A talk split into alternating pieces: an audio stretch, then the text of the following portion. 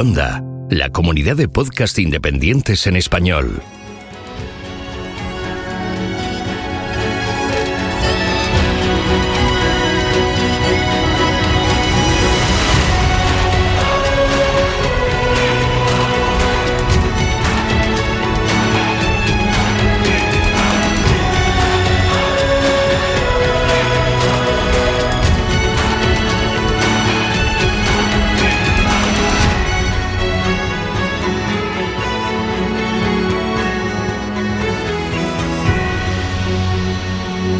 Bienvenido a GeoCastaway. Saludos, genófragos del mundo. Bienvenidos a GeoCastaway, el podcast de geología y ciencias de la Tierra. Hoy es 29 de junio del 2023 en nuestro programa 144. Ya se acercan las vacaciones de el hemisferio norte, en muchos lados, en Europa, España también. Eh, en otras latitudes tienen, tienen calendarios diferentes, pero bueno, nosotros haremos vacaciones en, en agosto. ¿No ¿Son vacacionales? un momento, un momento, esto que estás diciendo es muy importante. ¿Estás diciendo que en el resto del mundo no hacen vacaciones en agosto? Aquí en El Salvador hacen una semana en agosto, una semana en Semana Santa, una semana en Navidad. O sea que no es equiparable a decir la semana, la semana, el mes de vacaciones. No, no, no, no. Oli. Nada de eso. Bueno, ya habéis oído al director, codirector, que si no me regaña, de la zona eh, Atlántico. No, no, te regaño, yo soy el director. Eres tú el que dices codirector, perdón. No, tú habéis hecho director y tú me corriges y me dices codirector. Ah, no, Bueno, sí que este de grado a otra Era un día que no tenía. Hoy me he levantado con aires de grandeza, entonces. Bueno, pues. Está megalómano. Sí. Bueno, Oscar, ¿qué tal? ¿Cómo estás? Muy bien, muy bien. ¿Calor ya? ¿Calor por ahí? Mucho calor. Estos días estoy sufriendo de mucho calor. Mm, soy más de invierno yo. Ahora sabéis lo que yo sufro cada programa. Sara también está con nosotros un programa más. Hola, Sara. Hola. Bienvenida.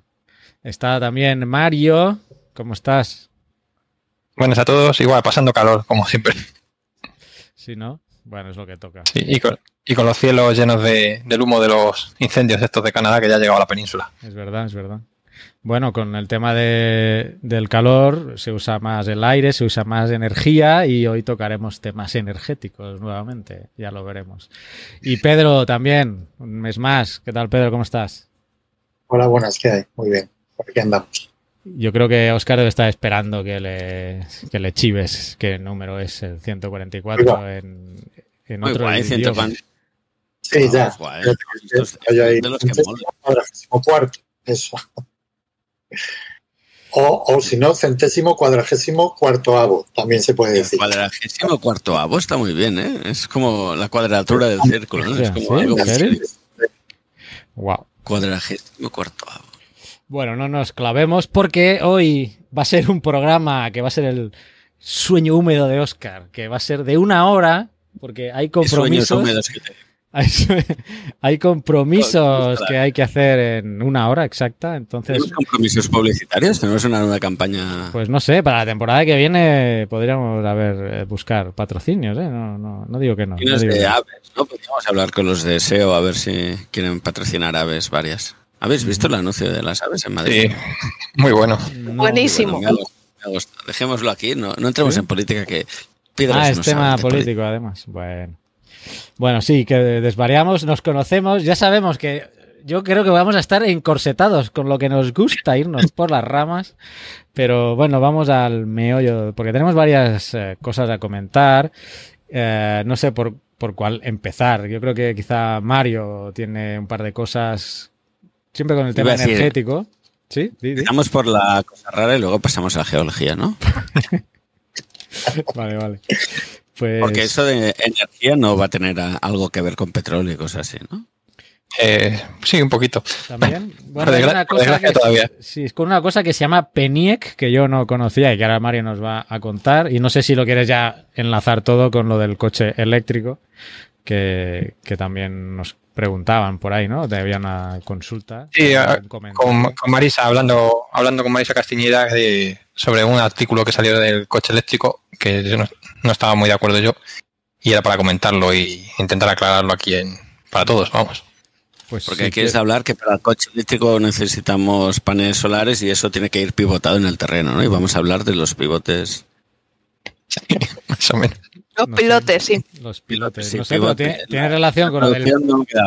Tiene relación con lo del PENIEC, porque ahí se establecen ya unos límites de. o unos topes o, unos mínimos de energía en cada rubro de, de, forma de energía eólica, etcétera, ¿no? No sé, pues si quieres, cuéntanos por ahí. Mientras yo voy retuiteando aquí lo de Sara para decir que estamos grabando. Vale, pues del PENIEC, que es el Plan Nacional Integrado de Energía y Clima, eh, se acaba de sacar el, borrador y está en fase de alegaciones. Es decir, os lo podéis bajar, que está en la página del, ministerio, se puede leer. Son 600 páginas muy interesantes. Yo no me las he leído todavía. He empezado un poquito, pero no. Leo la frase que está en la, en la página 325, apartado B, ¿no? No, está, entonces, em, he leído por encima algún resumen por ahí que, hay, que han hecho ya gente que sí que se lo ha leído entero. Y yo me lo leeré, pero de aquí a hasta septiembre tengo tiempo, porque las alegaciones son de ahora a septiembre. Las puede hacer cualquier persona, entidad o lo que sea. Y nada, esto lo único que nos se supone que es la, estrategia, se está revisando la, estrategia, pues este, ya, este plan ya estaba lanzado de antes. Y la estrategia de energía y clima que va a seguir el país se supone con, sobre todo avalado por Europa, porque este plan se tiene que enviar a Europa y que lo, lo avalen ellos también, para ver si cumple los objetivos que tiene como la Unión Europea así en, general. Entonces, bueno, pues eh, parece que, se han vuelto bastante ambiciosos en, las tablas que vienen del, tipo de mix eh, de generación eléctrica que se quiere para el futuro. Pues vienen muchos apartados. Eh, yo me interesado más por el de generación de energía, que es, digamos, más mi campo, pero hay de todo. También está, hay cosas del coche eléctrico, de rehabilitación energética de, edificios, o sea, todo lo que implica la, energía y la adaptación al cambio climático, pues está, está debe estar ahí incluido, que luego esto se, se supone se desarrollará con normativa, con financiación, etcétera. Porque claro, y la, bolsa de gas que tenemos aquí tan grande en España, que está repartido por ahí, ¿esto también sale o no? De momento no, porque se supone que, eh, porque la ley sigue siendo que no se puede hacer prospección, o sea, todo lo que no estuviera ya concedido de antes, porque fue el año pasado yo creo cuando salió esa ley, ya no se puede hacer prospección de, hidrocarburos o, materiales radiactivos. Entonces, como estamos a espera de que entre un nuevo gobierno seguramente a partir de, julio, o depende de cómo salgan las, elecciones, pues puede que varíe eh, eso un poquito. Lo bueno que tiene el PENIEC Perdona, puede ser que hace poco hayas leído una noticia de que desde Europa se esté instando a España a. No sé qué, era, si era algún material de estos para celular, para móviles y. Y es rara, eh, molibdeno o cosas así. No sé, es que hablo de memoria, pero no sé dónde lo leí, que, Europa quería, quería forzar a España a, explotar esa, esas ah, eso, eso, es, depende cómo te... A ver, titulares, Europa quiere forzar a España a, explotar, ¿es ese? Sí, creo que es una porque eso es un. A ver, de forma suave, eh, Europa quiere explotar a España, eso ha sido siempre. Siempre ha sido así. ¿O quiere que España explote? ¿Cómo está el tema? A ver, Pedro, Pedro, iba a contar. Perdón, Pedro. a ver, eh, esto lo, he oído hace poco, ¿no? Porque hubo un congreso en, en Madrid de, de la SEM, de la Sociedad Española de Mineralogía, y allí coincidí con colegas de, de otros sitios que nos estuvimos hablando ahí en el café un poco del tema y, era que el yacimiento de tierras raras de este que hay en Ciudad Real, ¿eh? pues que mm, es de los mejores de, Europa, debe ser el mejor. ¿eh? Y que además mm, es relativamente sencillo de explotar, ¿eh? porque es un realmente es una especie de, de placer que hay en el suelo. Es simplemente mm, pasar una retroexcavadora, quitarlo y luego poner un suelo encima. ¿eh? Para, no hay que hacer los no geólogos que nos escuchen, un placer no es que nos guste mucho hacer una cosa, sino es una terminología geológica. ¿eh? Que también nos gusta. ¿eh? Una concentración de minerales densos. Hay minerales que pesan más que otros. Pues, por ejemplo, la galena es un típico mineral muy denso, ¿vale? Que tú coges un trocito de galena pequeñito y, ves que es muy pesado porque tiene plomo. En este caso eh, se trata de un mineral que se llama monacita, ¿vale? que no es tan denso como la galena, pero tiene una densidad lo suficiente como para concentrarse en, eh, por, medio de, bueno, se supone que el agua transporta los minerales, ¿vale? Transporta los, los materiales y cuando tiene eh, mucha energía, pues transporta minerales muy, muy, de- muy densos y cuando pierde esa energía en las zonas donde hay curvas o lo que sea, pues entonces eh, disminuye la velocidad y se sedimentan esos, esos, se concentran esos minerales más densos que luego cuando ese río desaparece y quedan solo los sedimentos, pues es lo que se llaman placeres. ¿eh? Que es lo típico que hemos visto del oro, los buscadores de oro en, en Estados Claro. Exacto. Es cualquier mineral denso, porque el oro también es denso. ¿eh? Circones, monacitas, en fin, cualquier mineral denso. Entonces, es un yacimiento de este estilo, que es relativamente sencillo de, explotar, que no requiere mucha historia. Entonces, bueno, pues que, para evitar la dependencia de, las tierras raras en este momento, que son tan importantes en, pues en la transición energética, ¿eh? porque esto es así, pues, pues entonces mm, quieren que se explote eso. ¿Eh? Que, bueno, entonces pues ahí estará la lucha entre los que quieren que se explote y los que no, ¿eh? que son los que viven allí, que están muy influenciados por, por eh, los ecologistas, que siempre están ahí, pues eso, metiendo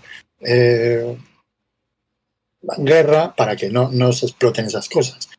Pero hay que tener cuidado, vamos, hay que tener en cuenta que, las explotaciones en el momento actual en Europa no son lo mismo que eh, hace 100 años en el mismo sitio, ¿eh? o que ahora mismo en otros países de otros entornos. Entonces, bueno, pues yo creo que eso mm, es muy cómodo protestar, pero, pero hay que ser un poco crítico y decir, oye, ¿esto realmente va a ser así o no? ¿Eh?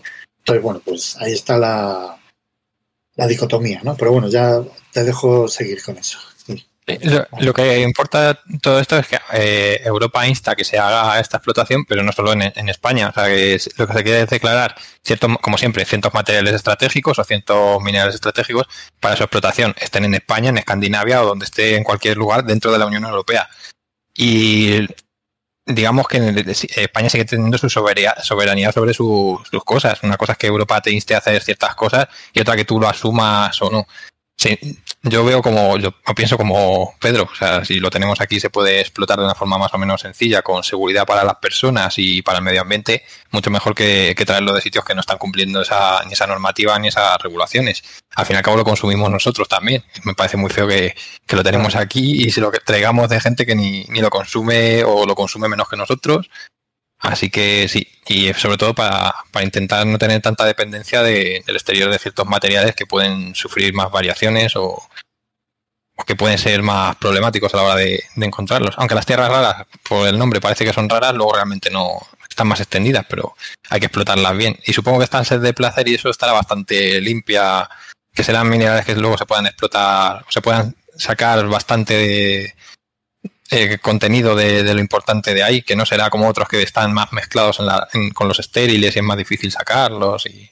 Posiblemente sí. A ver, eh, parece ser, por lo que he oído, que la extracción de las tierras raras de las monacitas no es sencillo, ¿eh? porque además parece ser que estas monacitas son especialmente ricas en torio, que el torio, bueno, digamos que es un poco problemático, pero que bueno, no es nada que no se pueda arreglar, o sea, que simplemente hay que tener cuidado, nada más. ¿eh? Entonces, bueno, pues, pues eso. Y otra cuestión también eh, importante es, es esa, que, que, mm, intentar sacar también o, que la empresa que haga esta explotación que deje algo, o sea, que no sea llevarse todo y luego irse, sino que, deje algún tipo de infraestructura, pues de tratamiento del mineral o de cualquier cosa que luego tenga continuidad y que no sea una explotación que dure 10 años, que creo que las previsiones son andan entre 10 y 20 años de explotación, eh, sino que, que sea algo que, que deje ahí un- unos puestos de trabajo más o menos permanentes, o sea, que, que sea beneficioso para la, para el- el- la región, ¿no? Y pues oye, yo qué sé. es Sí, que sea de- una- O sea, a lo mejor como un poco como que se que vería en Extremadura, que se quería poner la mina de litio, pero no solo la mina, sino luego la planta de para creación de baterías y todo eso, que, se genere valor, porque si te- si solo explotas el, el mineral y te lo llevas puro, vamos, en, en bruto a otro sitio, que es donde le a- añades el valor, pues te quedas como siempre, tipo colonia y ya está. Sí. Yo creo que es la solución para las mineras. O sea, que, que- y esto, bueno, lo saben ya desde hace tiempo y lo, y lo hacen en, en muchos sitios, ¿no? Pero bueno, pues que, que explicarlo con un poco más de, de detalle para que la gente se entere un poco de qué, en qué consiste esto. ¿no? Sí, la- me, parece, la- me parece que la mayor crítica que tenía esta mina en concreto era el uso de, de agua en, el proceso. Que bueno, luego me parece gracioso porque con, con lo que se hace con la agricultura y tal, que consume mucho más agua casi que la minería, y eso da igual, poner regadío en cualquier sitio, incluido Ciudad Real. Entonces, bueno, eso ya, ya es que Sí. supongo que se tendrá que hacer una buena evaluación de impacto y, y ver si, si se puede hacer. claro. Y Pues bueno, nada. enlazando, no- sé por dónde iba en el del PENIEC. Bueno, que, el, que es interesante que lo leáis, sobre todo la- las previsiones que hay que ni que han sido un poco, a lo mejor, eh, son muy ambiciosas porque se, se espera un, un crecimiento de las renovables brutal, que han dicho ya las, las distintas empresas de renovables que no saben si van a poder alcanzar esos objetivos que pone ahí. Pero bueno, mejor que ser ambicioso y no llegar que quedarte corto y, tal, porque ya estamos viendo promesas del que quiere ser futuro presidente de España que ya está prometiéndole a, a las eléctricas construir o ampliar mucho más las nucleares, etcétera. Entonces, a ver por dónde van estos cambios de volantazos de, de energía que Estamos en época electoral, ¿eh? Calma, a ver las promesas. a ver, a ver qué sale de ahí y luego si las empresas de verdad quieren ampliar o no, porque eso está todo el mundo dando por hecho que las empresas quieren ampliar o hacer nuevos reactores y no, yo no lo tengo tan claro que quieran.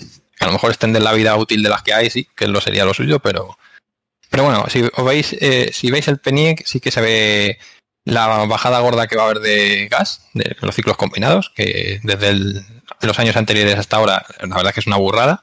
El crecimiento de renovables para tapar todo ese gas que se utilizaba antes, pues está ahí.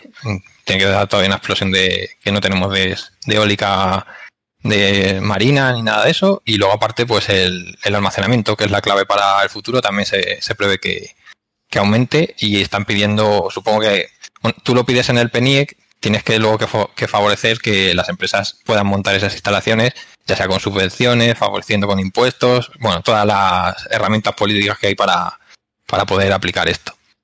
Y yo os recomiendo que echéis un vistazo por lo menos a los resúmenes de, prensa que hay, comparad varios, porque dependiendo de dónde te leas la noticia, es una catástrofe o es una maravilla, y ni uno ni otro. hay que leérselo más o menos eh, de un poco de objetividad y ver lo que se va cumpliendo y luego las, las alegaciones que salgan y lo que se recorte. Yo lo que he Entonces- anotado son los, los a dónde quieren llegar, al 2030. Lo que no sé es a cuánto Sí. estamos ahora, porque de eólica quieren 2023 estamos, Carlos. No, no, ya sé que esto- No, pero no sé qué, qué generación de eólica hay actualmente en España, pero Ah. en el 2030 el documento propone 62 eh, gi- Gigavatios. gigavatios de eólica, 76 de fotovoltaica, 4.8 de solar termoeléctrica y 1.4 de biomasa. Sí, ha, eh, ha aumentado también, eh, creo que el gas de origen de, de residuos y todo eso, creo que habían aumentado la, la cuota, si no me equivoco.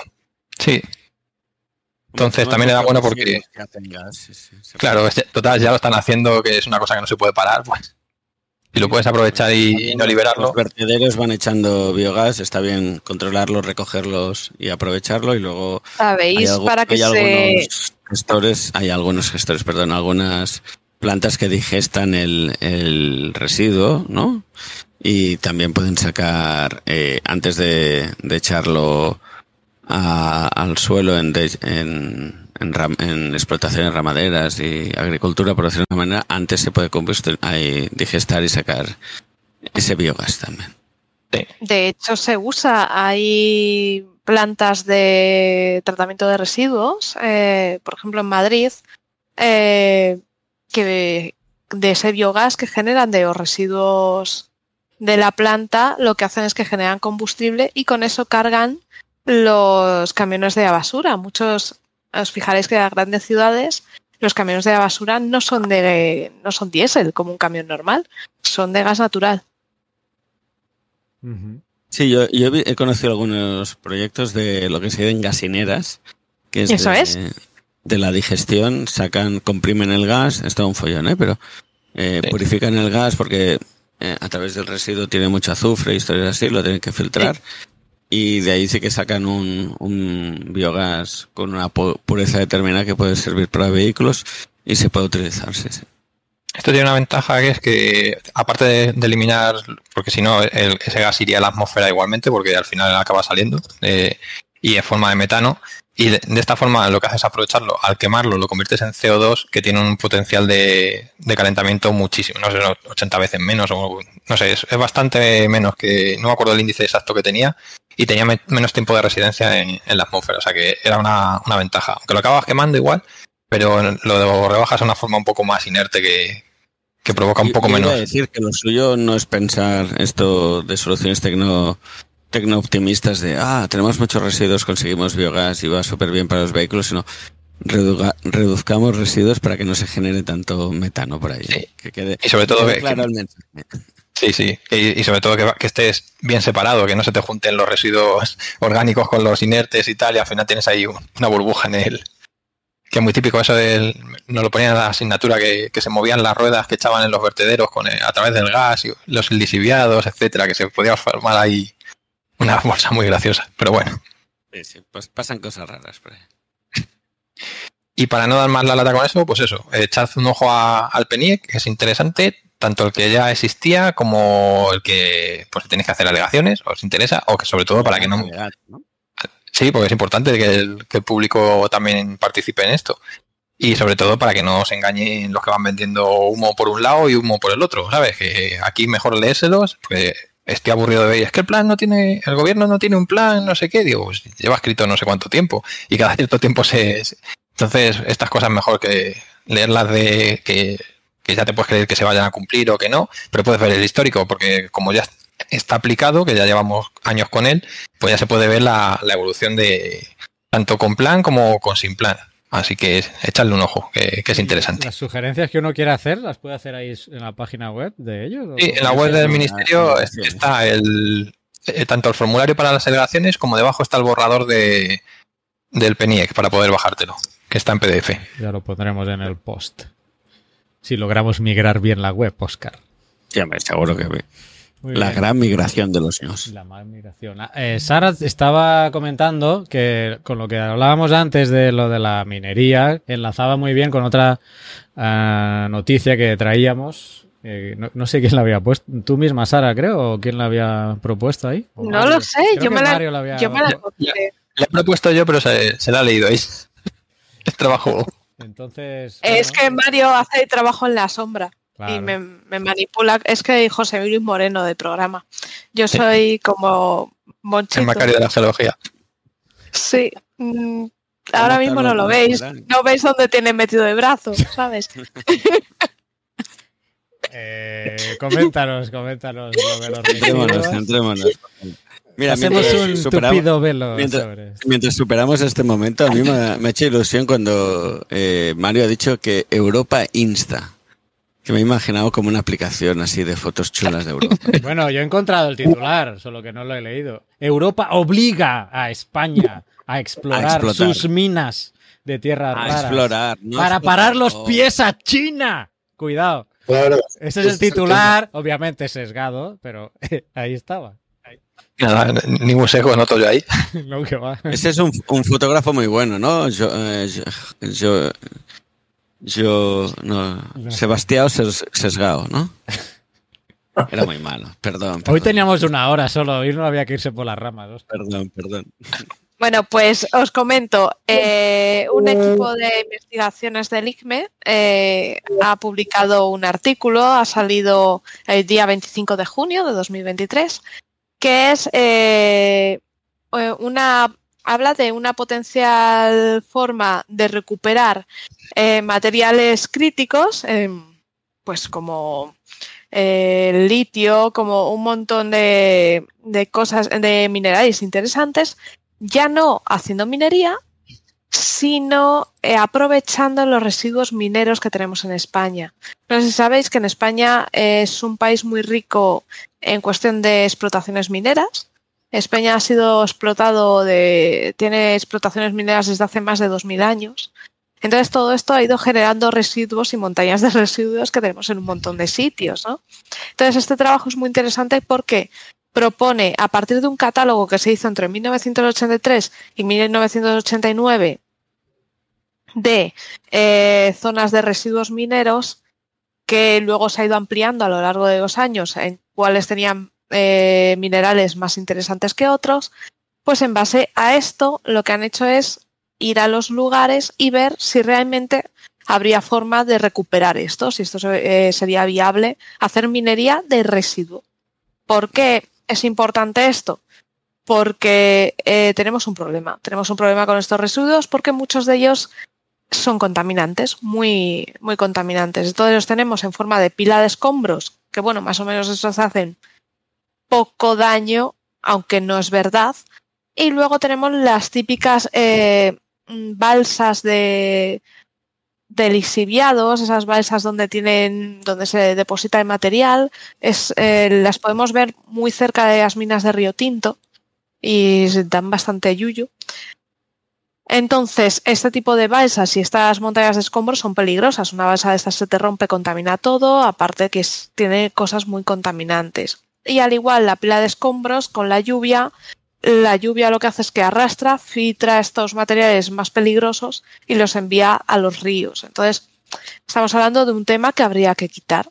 Entonces, si podemos aprovechar para eliminar esos residuos y hacer minería de ellos, pues bienvenido sea. Entonces han descubierto que sí, que podría hacerse.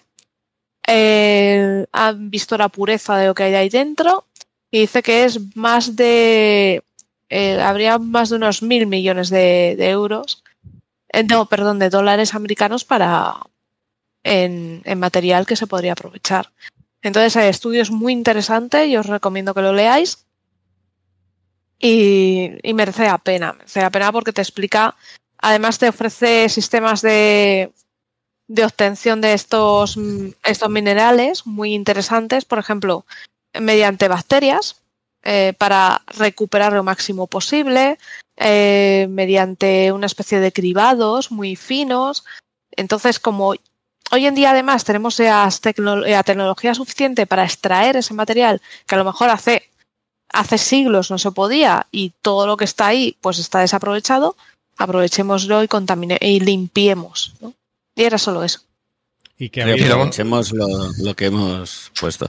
Eh, normalmente cuando se habla de palabreta tonta, ¿eh? pero cuando se habla de nuevas tecnologías aplicadas es mejores técnicas disponibles, ¿verdad, eh, Mario? ¿Eso lo dominas? ¿MTDs? ¿Las MTDs? Sí, la palabra que me gusta mucho.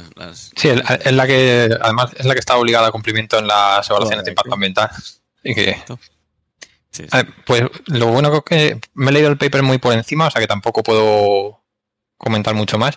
Lo que sí que venía es que, el, que aparte de poder volver a, a ver, a, a revaluar las leyes de, de, los, de, lo que se suponía que eran estériles en, en estas minas, es que la ventaja que tenía que como ya estaba todo o en forma más o menos en fase medio acuosa o ya muy molturado, vamos, muy muy, muy, roto, muy, muy triturado, pues era mucho, te ahorrabas todo ese proceso que antes tenías que hacer y dicen que, puede ser bastante interesante. Mm, ya aparte que, sea económico o no, yo creo que debería fomentarse también esto, por ejemplo, con ayudas, porque es importante si una si no, va a salir o va a salir más o menos parecido a abrir una mina nueva, no va a interesar, pero eso genera unas, unas externalidades y abres una mina nueva que no tendrías si estás recuperando material que está ya ahí, que, que lo tienes ahí. Entonces, en esos casos yo creo que ahí sí que se debería favorecer que se exploten estos yacimientos, digamos ya no sé si llaman los secundarios o terceros, pues, un placer secundario, tercero.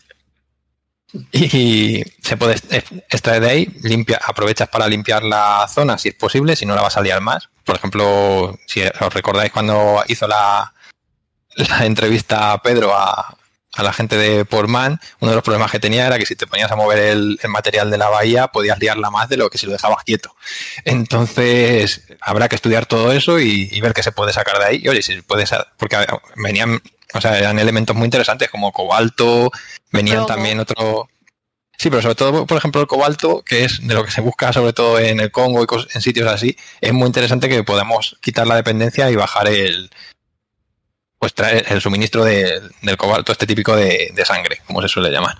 Entonces, y cobre por un tubo también. En, en, Río Tinto había, eh, en el paper te pone que cobre a mansalva. Claro, antes con la cierta ley no se podía explotar o no salía económico y ahora ya sí. se pasan de reservas a, recursos, como todo, como suele pasar siempre. Así que.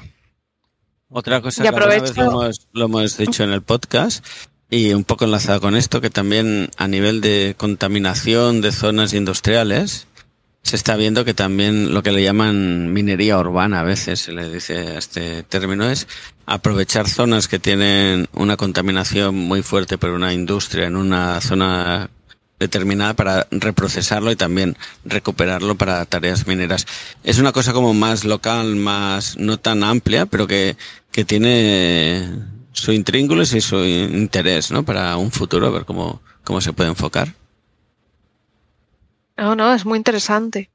Yo voy a aprovechar para decir a los oyentes que si podéis visitéis en Minas de Río Tinto, que aparte de ser un pueblo muy interesante, el río es una pasada, la historia minera de ese lugar es espectacular, las minas os van a dejar sin aliento, pero lo que realmente os va a dejar sin aliento es hacer la ruta de tren minero, eh, porque vais a pasar una zona de escombros de minería a lo largo de siglos que han dejado un paisaje que llaman análogo no a Marte, a Venus. O sea, es impresionante. Y ahí vais a ver el problema de los residuos. Ahí hubo lo de Aznalcóllar, es por lo de la base de lixiviados, ¿no? Que hubo ahí sí, eso fue a la entrada de, los principios de Doñana. Y me acabo de acordar que hace poco leí la otra noticia, un tuit que exigen al gobierno vasco medidas urgentes para evitar un nuevo derrumbe del vertedero de Zaldívar. Si os acordáis, hablamos. No, Sé, no sé qué tanto han hecho, pero están preocupados. ¿eh? Madre mía. Están preocupados. Esta noticia es del 27, hace dos días. Así que. Y, y recordad también la que se lió fue en el Danubio, ¿no? En la, cuando se, se rompió la balsa de. Creo que era tratamiento de bausita o algo así. Y, de, contaminó no sé cuántos kilómetros de, del, del río. Que ese, ese fue brutal también.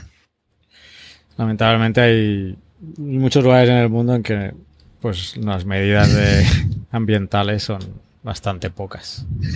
Por eso lo que China, aquella vez que soterraron a, a, unos mineros que los iban sacando.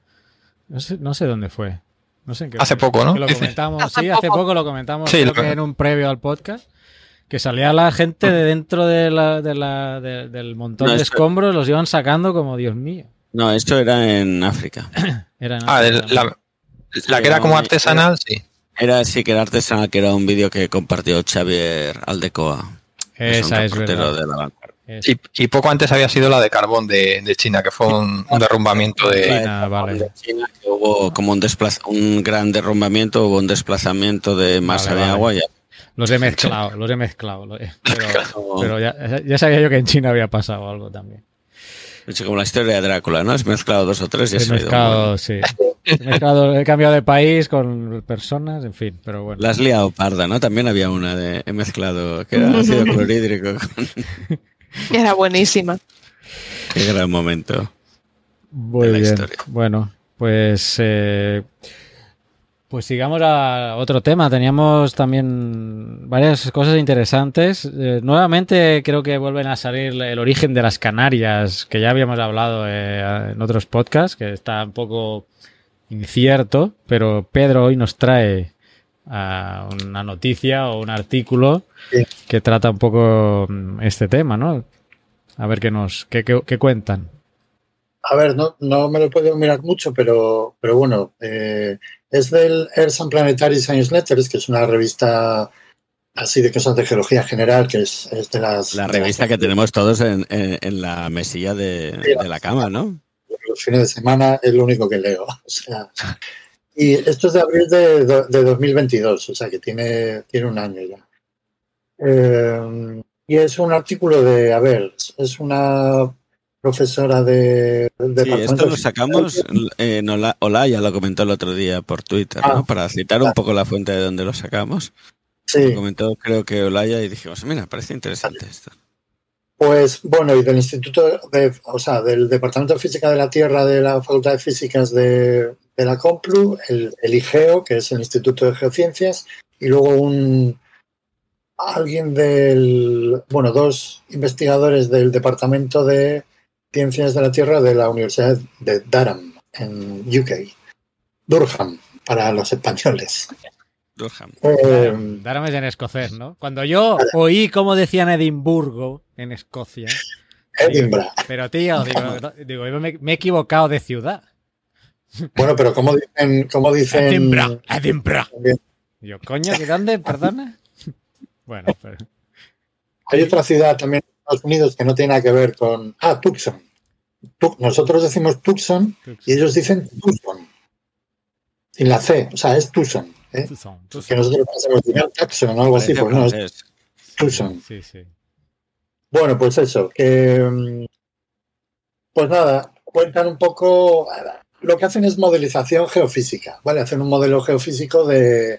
de mm, teniendo en cuenta eh, las características especiales de Canarias, que están justo ahí en el límite entre la, entre la corteza continental de África y la corteza oceánica. Entonces, teniendo eso en cuenta, pues dicen, bueno, si hubiera una, si hubiera una pluma mantélica aquí, no se va a por- portar igual que una pluma en mitad del océano. ¿eh? Entonces dicen, bueno, pues vamos a ver qué podemos meterle aquí de, de- de parámetros eh, diferentes para ver qué es lo que sale. ¿eh? Y entonces, bueno, pues, pues han hecho el... Uy, se nos ha ido Oscar. Se cayó. Eh, sí, Bueno, eh, han hecho un modelo eh, y bueno, pues ellos dicen que, explica ciertas algunas de las características que tiene eh, Canarias que no coinciden con un modelo de pluma tradicional, ¿eh? de pluma medio oceánica, ¿no? Que, que no es esta. Entonces, bueno, pues simplemente simplemente eso, ¿no? Que hablan un poco pues de la, de la asimetría de la pluma, que claro, al tener eh, materiales con un comportamiento tan diferente al lado, pues que la pluma no, no es, no se comporta como, como debería.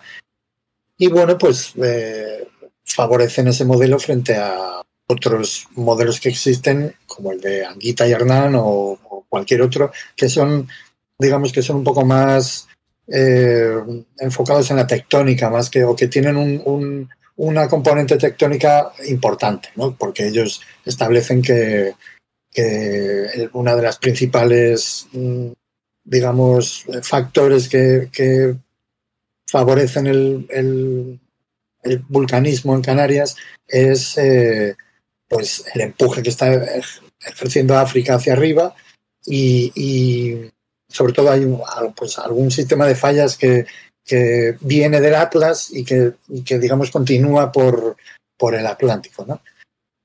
Que son los modelos, digamos, que, a nosotros, bueno, no voy a decir la mayoría, pero bueno, que a mí me gusta más. Eso no voy a hablar por los demás, pero, pero yo creo que es, es, es tiene un poco más de, de, sentido que el de una pluma eh, pura que, digamos, que no, no nos acaba de convencer, ¿eh? por, por cierto, porque no es, no es un modelo tan sencillo como el de Hawái o algo así, ¿no? Porque aquí es un poco más complicado. Sin embargo, bueno, pues estos autores introducen alguna un parámetro más que les permite que pues, pues la pluma no sea una pluma pura, ¿eh? un, un, penacho, si lo queréis llamar también, y que y que bueno, pues que parece ser que haciendo esos modelos, pues consiguen eh, situaciones finales que se parecen mucho a lo que está ocurriendo en Canarias, ¿no? Pues me parece muy bien. Simplemente tener en cuenta que es un modelo, o sea, que realmente estos modelos son también muy dependientes, aunque la matemática que llevan detrás, si tú te pones a mirar las fórmulas, alucinas, ¿eh? las matemáticas que tienen detrás, evidentemente, son muy complejas. Pero es que, claro, eso eh, depende muchísimo de los valores que tú le pongas de partida, ¿vale? Y esos valores de partida, pues son datos que no tenemos directamente, ese es el problema principal. O sea, características eh, eh, físicas de, las rocas que están involucradas en, en, este lugar, porque dices tú, hombre, el manto más o menos lo puedes modelizar, ¿eh? y la corteza también, pero una corteza transicional, ¿cómo la modelas? O sea, si no sabes cómo es, ¿eh? ¿Qué, ¿Qué, características le pones? ¿Qué, ¿Qué, parámetros, qué velocidad sísmica admite? ¿Qué no sé qué? O sea, es complicado. Tú puedes tener unos, unos valores más o menos máximo y mínimo y jugar con eso y decir, bueno, pues debe andar por aquí. ¿eh? Pero hay que tener cuidado con esas cosas, ¿no? Y, y, aunque me imagino que ellos, evidentemente, habrán tenido todas estas cosas en cuenta y todo eso, y que, y que toman, pues eso, todas las precauciones debidas, pero bueno, digamos que, que nosotros también podemos decir, bueno, pues insistir en ese tema, ¿no? Que hay que tener cuidado con los modelos, son, son complicados. ¿eh? Y, poco más, o sea, yo qué sé, la verdad es que el paper, a ver, es muy, es muy geofísico, o sea, tiene complicado de, de llegar a entender, pero bueno, las imágenes pues van bastante bien y, y desde luego los modelos matemáticos pues se ve que, que independientemente de los datos que tú le metas, se pueden llegar a obtener resultados complejos. O sea, que no, no, ya no estamos en ese momento en el que en el que ya podemos, o sea, siempre nos escudábamos en que no, las matemáticas, con las matemáticas no se pueden modelizar los procesos geológicos porque es muy complicado, porque pues, incluyen muchos factores, porque sé qué, no. O sea, ya hay eh, modelos matemáticos que, que eh, permiten, bueno, pues acercarse un poco más a la realidad, ¿no? Y yo creo que eso es muy interesante. O sea, toda la parte de aplicación matemática a la geología, yo creo que es, es guay. Está muy bien. ¿Es de acceso abierto? Sí. sí. Yo lo leí. Estoy viendo, sí, pero claro, yo no me fío de mi ordenador, porque yo como estoy, tengo a lo mejor acceso por la Complu, pues, pero lo miro. Uh, yo creo que sí, que es acceso abierto. Bueno, ya co pongo, compartiréis el link y lo, lo, ponemos en el post. Sí, si queréis. Si no, buscamos geofísico y que se lo lea y que nos lo traduzca, ¿no? Sí, es abierto, lo estoy, yo lo estoy viendo ahora mismo directamente abierto, abierto. Y, es abierto. Sí, lo veo que, veo que tiene aquí el puntito verde de Open Access, o sea que sí se puede consultar. Mm. Lo que sí, eh, yo me lo leí y me parece muy curioso, ¿no? Porque te habla un poco de cómo influye el cratón africano eh, con esa plumilla mantelica para formar las islas. Y claro, yo estaba leyéndolo y yo estaba todo el rato diciendo ¿Qué narices es un cratón? Un cratón. Pues es un. Cratón una era un personaje que salía por la tele, ¿no? El, el super cratón. ¿No? Un dibujito. Madre mía. que me gustaba mucho, de pequeño me gustaba mucho cuando salía. Oye, ¿cómo se ponían los ruiditos aquí, no? ¿Eh? Solo para boomers, era broma para solo para bromas. Para boomers. Ahí están, ahí están boomers. los grillos, ahí están los grillos. Sí. Da, dale, dale, Pedro, eh, con la respuesta seria que te corto. Espérate que me recupere del, de la impresión. Eh, sí, a ver, un cratón es el, el, lo que hay ahí es lo que se llama el West African Craton, eh, el cratón de África eh, Occidental. Digamos que es un terreno antiguo, eh, digamos que son son materiales que tienen, a ver, yo creo que eso es del Burnian, dos mil y pico millones de años. O sea, es un terreno, pero sí, por ahí anda. O sea, dos mil y pico. Y puede que haya algún material un poco más antiguo, pero bueno, por ahí anda, ¿no? De, del cratón West African. Y África está lleno de cratones. O sea, realmente África es, un, es una amalgama de, de pequeñas porciones de, de terreno muy antiguo muy resistente, muy, digamos, mmm, no sé, como... ¿Estable? ¿La eh, palabra sería estable también? ¿Son estable, sí. Estable, claro, porque, a ver, se mantienen los materiales. Ah, yo siempre que pienso en Cratón, pienso en eso, ¿no? Una zona que esperas mucha estabilidad porque hace muchos años que está ahí. Cuando decimos dos Sí. mil millones de años, que lo dices aquí, más o menos, es una barbaridad Sí, no. de años, ¿no? Y, y que eso Dios. está ahí y sabes como el colega que está en la fiesta y ves que la fiesta se va la gente y hay alguien que no se va, pues Sigue ese sería el cratón, ¿no? Que es algo que está ahí, que, que se va a quedar ahí, que no, no lo van a quitar del medio. Está bien, está bien. Pues sí. Eso sí, los keratones están rodeados luego de todo tipo de movimientos, ¿no? Y, y- ahí en, en el África Occidental, pues hay, hay mucho, mucha historia, ¿no? Pero vamos, está el panafricano, luego está el cadomiense, luego el barisco, en fin, el pino y todo eso, ¿no?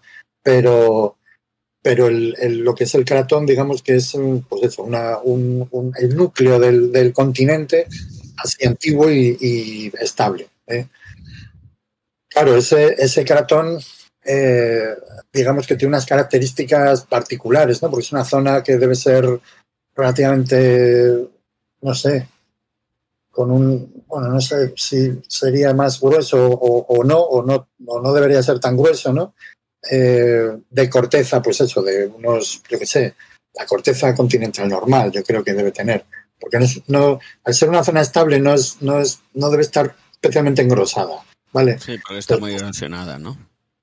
Claro, ¿eh? y porque sí, eso, porque está muy erosionada, muy, muy eh, aplanada por la erosión y todo eso, entonces, bueno, pues, pues no debe ser muy, no debe estar muy enraizado. ¿no? Te has dejado una Pero cosa muy interesante, que es que hay animaciones en el paper. Sí, tiene animaciones. Es acojonante. Para que lo entiendas, es que lo han hecho para que lo entendamos mejor los que no sabemos. Es súper guay. La gente como nosotros, ¿no? Que nos vamos a quedar todo el rato mirando la animación y no vamos a leer el paper. Hombre, yo lo que estoy haciendo ahora mismo, estoy pasándome todas las animaciones. No, no, está muy bien. Ahí los vídeos de las animaciones en, en- en el material suplementario al final del paper. Apéndice A, Supplementary Material. Ahí están todos los vídeos de las modelaciones, muy chulo. A lo mejor ahí sale el, el supercratón. Sí, sí, sí. Tiene que salir. Qué interesante. Y si no, también había una canción muy famosa española, ¿no? De Susanita tiene un cratón. Un cratón chiquitín Bien, que bien, come bien. chocolate y turrón. No quiero mirar a nadie. Ya, ya.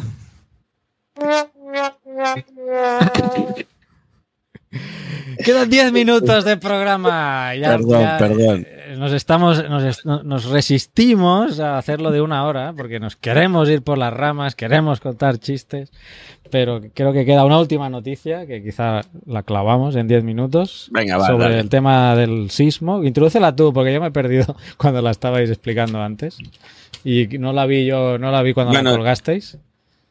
Es una noticia que nos llega desde el canal de Telegram que tenemos de Geocastaway, donde Marisa el otro día la colgó, ¿no? De que había habido un sismo en la zona eh, del mar Atlántico, ay, o del océano, perdón, mar no, océano Atlántico, delante de, de Galicia. Y Marisa preguntaba un poco de por qué se producía estas cosas y tal, y enlazaba un artículo de, creo, hablo de memoria y la, la puedo liar un poco, de la voz de Galicia. Mira, de Galicia. Susanita no tiene un por- ratón, ¿no? Iba a decir yo. Si nos veis por, los que nos veis por el vídeo, que sepáis que Susanita no tiene un ratón. Eh, y bueno, he preguntado un poquito la explicación que daban en el, en el artículo de La Voz de Galicia, si le parecía correcto a la comunidad que tenemos ahí en, en el canal de Geocastaway. Y Félix eh, aportaba un tema enlazándolo con, un ar- con un, un congreso que se hizo, ¿no? No recuerdo el año. de- 2002. Sí, 2002, que hablaban también del tema del terremoto de, de Lisboa, si podía estar asociado a este tipo de, de fenómenos, un poquito eh, como un origen más o menos similar y un poquito era comentar esto, ¿no? Sí, eh, a ver, el artículo de La Voz de Galicia está escrito por Juan Ramón Vidal Romaní, que es un, un geólogo de allí de, de la Universidad de A Coruña. Eh, y entonces en él planteaba la, la idea de que, bueno, ese terremoto estaba provocado por, por una idea que se tiene en el margen norte de, de la península, que es eh, que hay una zona de subducción incipiente. ¿eh? Entonces, bueno, he estado buscando información sobre el tema y digamos que es un tema controvertido. Mm, a ver, lo que ocurre en el norte de la península, eh, desde, bueno, digamos desde en el Fenozoico más o menos, o incluso un poco antes, es que la península, si sabéis que hay una especie como de rotación ¿no? de, la, de la península, ¿vale? estaba en un momento dado estaba así y de repente hace así y entonces choca con, con lo que es Europa y aquí se forman los Pirineos, ¿vale? Pero en esta zona de aquí, que no hay continente, pues digamos que... Para los que nos escuchan en audio sería como que ha girado en sentido antihorario, sería y choca. Sí, antihorario sí, ¿eh? Y, que... el punto donde gira es la zona del Pirineo del País Vasco, ¿no? Por decir de una manera, ¿no? Ahí es donde estaría el eje. y sobre más, eso o menos, más o menos. ¿eh? Sí, sería un poco el, el, giro, ¿vale? Y entonces, al chocar en la península con, con Europa, pues se forman los Pirineos, pero en la parte del Cantábrica, pues no hay continente. ¿eh? Entonces lo que hay ahí es pues una compresión. ¿eh? Que claro, como es un giro, digamos, eh, no, no, o sea, no es, no es una colisión frontal, sino que es, es una especie como de giro, ¿vale? Pues la cantidad de formación que tiene va variando hacia el oeste, de manera que va disminuyendo hacia el oeste. Hacia el este es la mayor deformación porque es donde el lugar donde choca frontalmente con, con Europa, pero hacia el oeste se sabe que hay una subducción, ¿no? En la zona del de, corte, que se hizo. Claro, ¿eh? y hay una colisión continental, o sea, eso es así, ¿vale? Por eso no, por eso no se está metiendo España debajo continuamente. La península ibérica, digamos siempre. Sí, eso, la península ibérica. Iberia, vamos, pues eh, eso. No la compañía aérea, ¿eh? No, no, no, es algo por arriba. Pues el caso es que, el caso es que, pues eso, eh, esa, esa colisión que se produce en Pirineos, pues se va atenuando hacia el, hacia el oeste.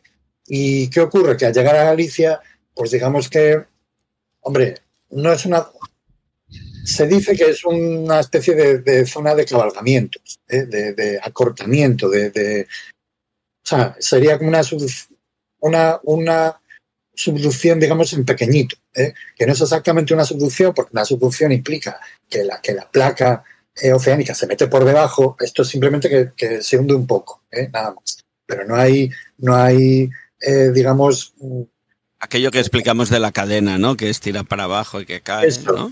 Eso, le falta aún. Sería una cadena que está asomando por la... utilizando el mismo sistema eh, símil del otro día, ¿no?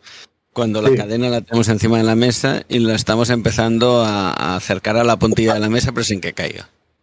Claro, digamos que es un proceso incipiente, ¿vale?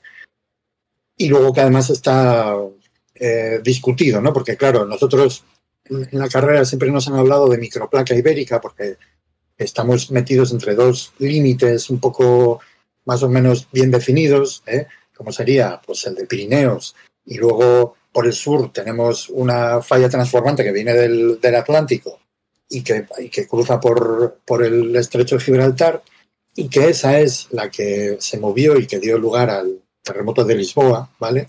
Y que esa está bien definida y que está en muchos artículos que he visto está, está pintado como un límite de placas, ¿no? entre la placa europea y la placa eh, africana, ¿vale? Pero, sin embargo, el límite superior de lo que sería la microplaca ibérica, esta incipiente zona de solución, pues no está siempre pintado. ¿eh? Entonces, digamos que, y está en, discusión. ¿eh? Hay gente que dice, no, no, eso sí, ahí hay una incipiente zona de solución, y otros dicen, hombre, hay una falla inversa, o sea, es que no, no da para más. ¿eh? Entonces, bueno, pues, eh, pues ahí está la cosa, ¿eh? que, hay gente que quiere tener una zona de solución hay otros que dicen que, no da, que no da para eso. Que a lo mejor en el futuro, pues, mm, pues yo qué sé, pero tampoco porque el problema es que como está Europa tocando con, con formando Pirineos, pues más para arriba no puede ir. Entonces, mm, yo veo eso que sea complicado que siga subiendo, pero bueno, en fin, eso nunca se sabe. Dinos, Sara. tengo una duda. ¿Esto tiene algo que ver? A mí en el cole me contaban que la península ibérica se hunde por la zona, se está levantando por la zona de Galicia y se hunde por la zona de. o era al revés, por la zona Sí. de Levante, Bueno, que estaba basculando. ¿Esto tiene No algo que ver con esta No se puede basculación? hundir por levante. ¿no? yo creo que Madre. No, perdona, se levantaba por Eh, Levante y se hundía por Galicia, creo que era así. Me gusta más. Te doy, eh, te doy- sí. te doy bastante crédito con este. ¿eh? Sí, porque idea- a mí me suena esa idea también de haberla escuchado en el, en el instituto. Joder, pero, pero es pero que creo esto que la es cierto. Es más complicado de lo que, de lo que se dice. O sea, efectivamente, pero hay un. Las rías son por hundimiento del. del de- de- de- por Claro. hundimiento del terreno, ¿no? Porque evidentemente estás metiendo el mar dentro del valle fluvial. Sin embargo, en, en el norte, pues tienes los acantilados mayores del, del, Sí. de Europa. ¿eh? Entonces dices, pero se está hundiendo o se está levantando. ¿Esto qué es? Si tienes el río Sayas, por ejemplo, que eh, desemboca en una cascada, eh, a, ver, ¿a qué, nos estamos refiriendo? Entonces, es complicado. No, es tan sencillo como decir, no, ha basculado así, o sea, digamos que es un comportamiento complicado, que no funciona como un, como un todo unido, sino que debe haber como bloquecillos eh, que se mueven de una manera o de otra. Mm, Pero bueno, eso, a ver, eso es un tema más de, de geomorfología, de tectónica, neotectónica y cosas por el estilo que yo no controlo tanto, pero, pero creo recordar que de lo que estudié en la carrera era como que ese modelo sencillo no era tan simple como Tan nos querían. sencilla, ¿no? Sí. Y a nivel de. Estábamos hablando en los límites superiores y inferiores de la microplaca ibérica, las tenemos claros.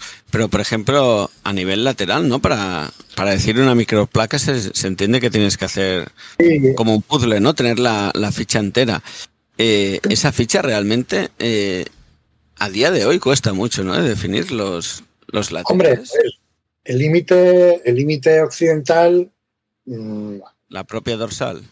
la dorsal. O sea, es que ¿para qué nos vamos a, a liar? eh? Yo creo que la dorsal. Y el límite oriental, el problema es que el Mediterráneo es un carajal de mucho cuidado. Sea, ¿eh? Entonces, ¿qué dices tú? El Alborán, eh, no sé quién, eh, la- no sé cuántos. Pues vale, tú- cualquier cosa que me digas me vale. O sea, me da igual. Porque es que eh, o sea, el Mediterráneo es, un- es un, es un simbiote. O sea, ¿eh? Sí, sí, es que es así. ¿eh? Entonces, pues, pues bueno. Mm, no sé. Con el tema del, borde norte, eh, de, este, de esta subducción, protosubducción, que se podría llamar algo así, ¿eh? Eh, es muy interesante ver que antes de, esta, de este acercamiento de, de Iberia a, Europa, eh, hubo, hubo un, un, sistema de rift, de, de, apertura, o sea, de extensión. ¿eh? De hecho, los modelos últimamente que más se, con los que más se trabaja hablan de una hiperextensión, o sea, una extensión tal que la corteza oceánica ¿eh? llegó a estirarse de tal manera que dejó el manto aflorando. ¿eh? Y de hecho, eh, encontramos partes de ese manto ahora en Pirineos. Lerz, y de donde viene el nombre de Lerzolitas, pues es uno de estos. ¿no? Y tiene muchísima importancia por varias razones. Eh,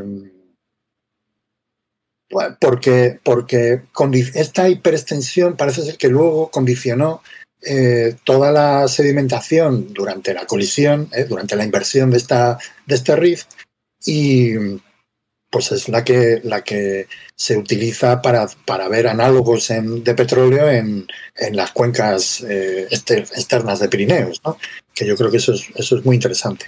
Y luego hablábamos también el, hace poco de, de, cómo podía servir el, las serpentinitas como, como almacenes de CO2. ¿eh? Pues ahí tenemos el manto aflorando eh, a, sin la corteza oceánica encima eh, y podría ser un, buen punto para hacer esto, ¿no? Entonces, bueno, es un lugar eh, que haya petróleo o no, mmm, va a ser interesante de cualquier manera. esto que cuentas es bastante habitual, ¿no? Que una zona eh, que ya presenta una debilidad, ¿no? Eh, una zona donde la corteza se ha estirado, ya, ya presenta unas fallas, unas zonas donde ha habido movimiento. Eh, cuando se invierte el proceso, ¿no? En vez de alargar, se estrecha. Sí. Eh, como ya tienes ese plano, ese punto de debilidad, es, es muy típico que se vuelva a producir la falla inversa en el sitio donde antes tenías la falla normal, para que nos entendamos, ¿no? Que, que eso Sí. pasa mucho en tectónica en general, que no es, no es Sí, sí, extraño. de hecho, de hecho eh, es muy común encontrarse en, en mapas o, o lo que sea eh, el simbolito de, el- de falla normal y de falla inversa mezclado, ¿eh?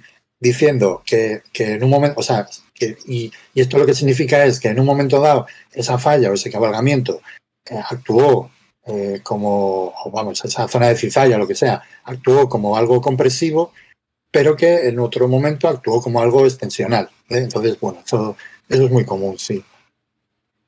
Sí, De hecho, al principio- si, como si te lesionas la pierna una vez, cuando vayas a correr otra Claro. vez, es muy posible que te vuelvas a lesionar en ese mismo punto porque tienes una Es debilidad. igual, sí.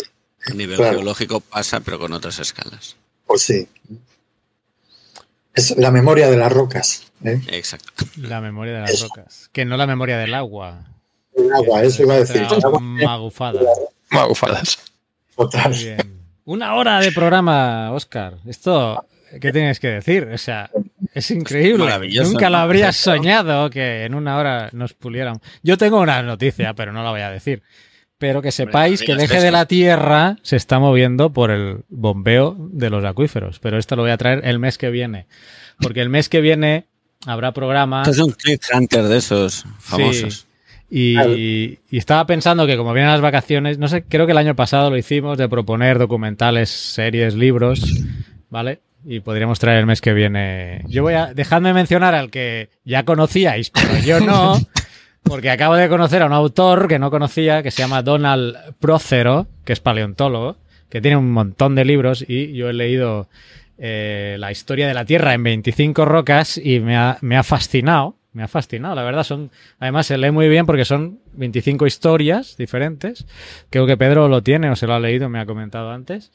La lástima es que no está en español, no está traducido por lo que he podido buscar, o sea que lo tendréis que leer en inglés. Pero bueno, tiene una bibliografía enorme y yo, empezado, yo empecé este y me encantó. The Story of the Earth in 25 Rocks, muy recomendable. Y el mes que viene os vamos a, os vamos a traer más eh, recomendaciones, así que pues nada, eh, iros pensando documentales, series, películas, libros, eh, papers incluso, para proponer a la gente para, Vacaciones.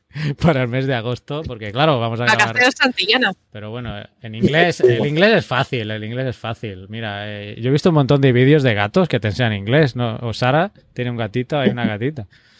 ¿Cómo se dice, por No ejemplo? mías, me la sujeta a Mario. Claro, puerta, ¿cómo se dice puerta? Door. Ya está. Y, y el que la vende, vende door. Y el que la compra, compra door. Es, fácil, es muy fácil el inglés. O sea que este libro que os propongo, eh, fácil, fácil, de, fácil lectura. Y si alguien lo encuentra en español, si encuentra algún libro de, de este Carlas, ¿cómo puedes mantener la compostura después de todo esto, tío? bueno, a ver, tu nivel lo has puesto también alto, ¿eh? Eh, si alguien encuentra traducido al español alguno de sus libros, que me avise, porque eh, ya, ya quiero leer más de este autor. Venga, terminemos el programa, a no ser que alguien quiera decir algo más, que no sea insultarme por el chiste que acabo de Yo quería, quiero decir solo dos cosas cortas. Una, que es- al final no, no he hablado lo que le prometí a Marisa, que se queda pendiente para el próximo programa, que coste, que no, que no nos eche la bronca. Y otra, eh, hablando de la formación de Canarias, fue una hora antes, ¿no? Que el resto de la península. Exacto, eso siempre. Que, que quede claro esto, que, Muy bien. que podemos ajustar ahí el reloj. Y me dice Fernando por el chat, dice que el que se la lleva a casa es el portador. Muy bien, muy bien, Fernando. Dios mío, creando escuela. Gracias Ay, a todos los que os habéis pasado por el chat. ¿Alguna pregunta se ha quedado ahí colgada? Lo sentimos mucho. Viagology, que más estaba por aquí? Eh, Fernando, que ya lo Fernando. mencionado. ¿Quién más ha comentado por aquí? No quiero dejar- dejarme a nadie. Raúl Martínez, Ajá.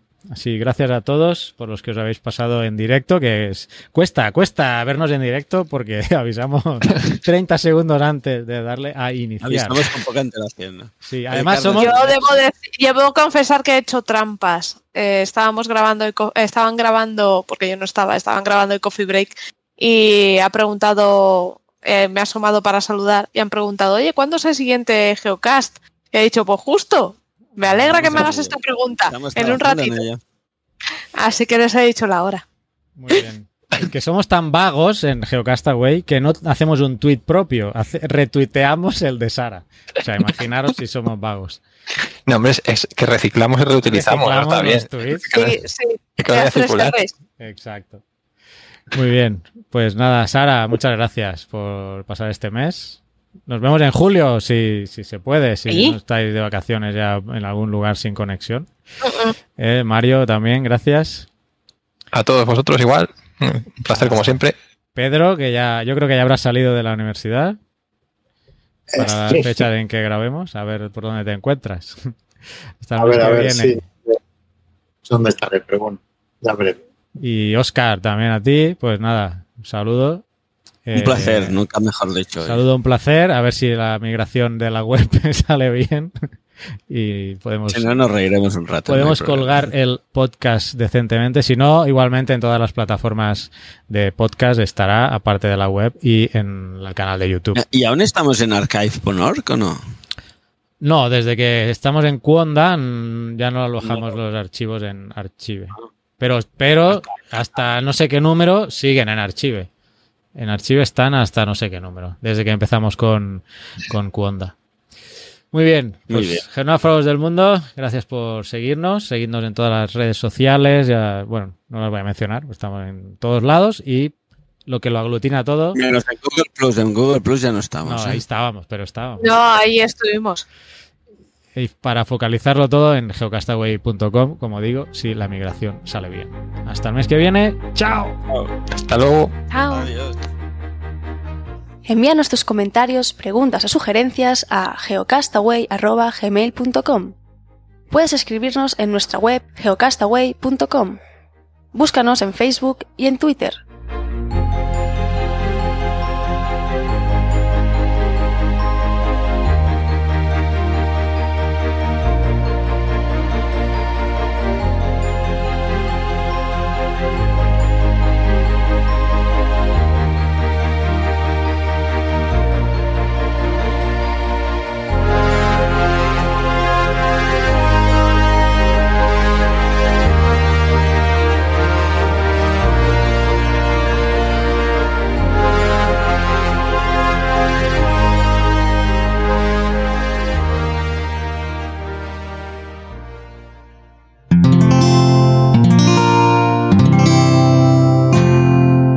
Puedes escuchar más capítulos de este podcast y de todos los que pertenecen a la comunidad Cuonda en cuonda.com.